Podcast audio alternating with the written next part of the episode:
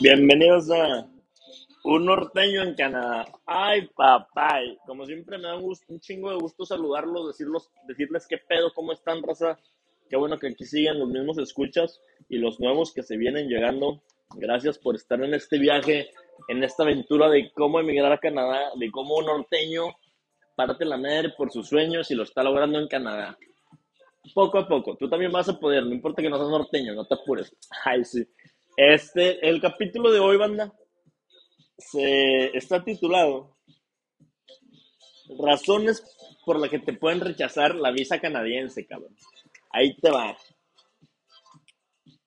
Para explicarte estas razones, debes entender que hay diferentes estatus aquí en Canadá, primero que nada. Por ejemplo, está el estatus de residente temporal. ¿Qué es un residente temporal? Un residente temporal es en sí que llegas a Canadá por un tiempo de estudio y, o de trabajo, pero temporalmente, ojo, y pues estás aquí en Canadá. Pero eso no quiere decir que tienes los mismos derechos que un canadiense, aún no, porque eres temporal, no permanente.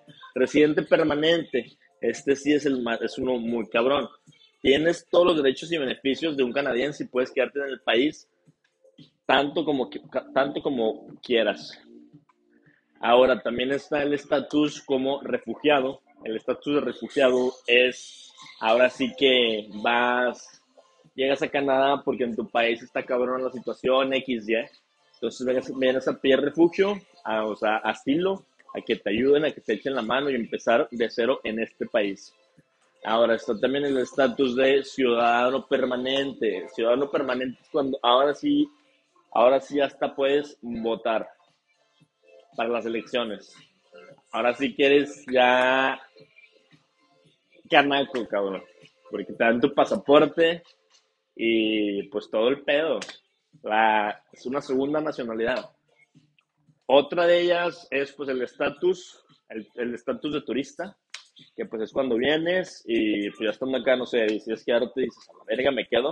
Seis meses tienes para estar en el país sin antes tener que hacer una extensión o que ellos cuando te enseñan el pasaporte dicen que tienes que salir en esa época, pues tienes que salir o la otra es buscar a alguien que te pueda hacer una extensión y hacerla, porque créeme, es muchísimo mejor estar con, con un estatus aquí en Canadá.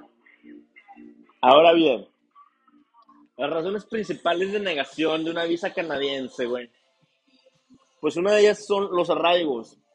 Aunque tu intención sea quedarte, si vienes como, no sé, residente temporal de estudiar o a trabajar, güey, ya está, o sea, debes demostrar que, vas, que tienes intenciones de regresar a tu país. Porque si no, o sea, van a decir así como que no, este güey se va a quedar.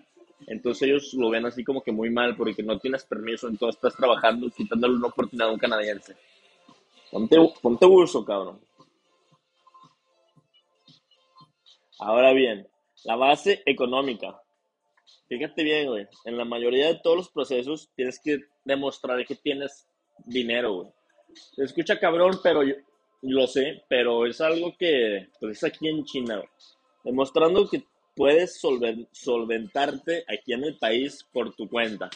Obviamente trabajando y todo, reportando cuánto ganas, tus impuestos y todo el pedo. Todo legal, en pocas palabras. Otra de las cosas es las inconsistencias en la intención.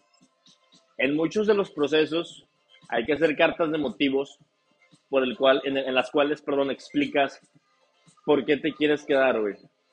Entonces, si pues te van a pedir varias y la chingada te van a entrevistar, entonces si ellos notan alguna inconsistencia en, en las cartas y en lo que dices, vas para atrás, cabrón. Ok, ahora, uno de los más importantes, güey, es mentir no, declarar, por ejemplo, que estuviste ilegal en otro país o que te, te negaron la visa de Estados Unidos. Todo eso es muy, muy cabrón. Por ejemplo, si te preguntan, ¿tienes familia en Canadá? Y si tú tienes familia en Canadá y le dices, Nel, no tengo, ellos saben todo, güey, tienen todo registrado, entonces te van a agarrar y te van a echar para atrás. Mejor es siempre decir la verdad.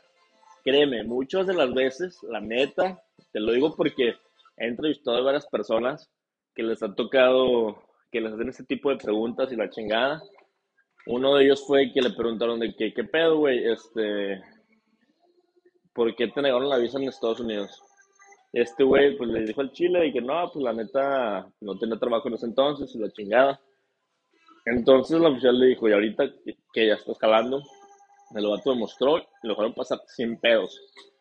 En el otro de los casos es, en, en lo opuesto, tengo un compa, este, a él también le negaron la visa, pero él, en su aplicación de la ETA, para poder venir para acá, puso que nunca había aplicado para la visa, cuando sí aplicó para la visa americana. Entonces, esto salió en el, en el, en el registro, güey, y pues le, lo echaron para atrás por echar mentiras, güey.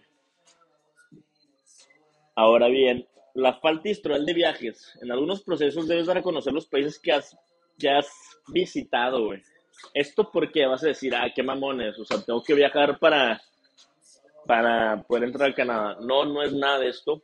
Es para ver si, o sea, si los países y lugares que has concurrido, este, puede influir positiva o negativamente en tus planes de estar en Canadá.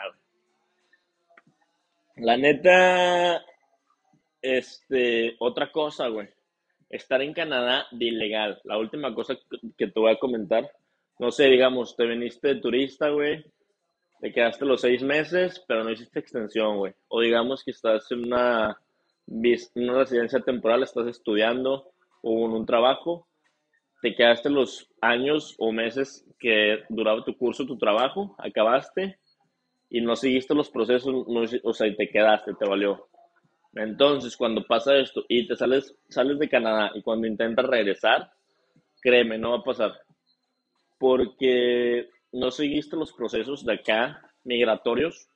Entonces te recomiendo que la neta siempre estés muy atento de eso, que contactes gente que te puedan asesorar, güey. Y pues, como, y pues como, en como en cada episodio, güey, te voy a recordar que aquí estoy yo, un norteño en Canadá, güey, tu servidor. Yo te puedo echar la mano, te puedo asesorar y todo. Sígueme en mis redes sociales y vas a ver las, los beneficios los beneficios de asesorarse conmigo y poder venirse para Canadá. Ahora bien, este, esas son las principales razones de, de rechazo de visa, güey. Hay otras más, pero son las principales, son las que tienes que tener mucho en cuenta, güey. Desde rellenar este, desde rellenar tu, tu permiso de ETA hasta la, la entrevista en migración, güey, en el aeropuerto, ya estando en Canadá, pisando, pisando piso canadiense, ahí mismo te pueden mandar para atrás, güey. No sales del aeropuerto y mañana te hacen un vuelo de regreso a tu país. Y toda la lana que invertiste, ¡pum!, se perdió, güey. Entonces, ponte muy vivo, ponte muy viva. Y, pero como siempre, sale de tu zona de confort, aléjate de esas cadenas, de esas anclas imaginarias y vente. La, neta, el día que estés volando, güey, aterrizando en Canadá, viendo la 100 Tower, echándote un porrito, una cheve conmigo, espero, este, y más decir, güey, lo logré, estoy aquí en Canadá, y ya estando aquí, todo es posible, güey. Todo es muy posible, cabrón. Te veo la siguiente semana en Norteño, en Canadá. Ay, papá, y por cierto, ando un poco enfermo a la garganta, por eso es que hablo medio rarón. Pero no se agüiten, raza. Los quiero un chingo.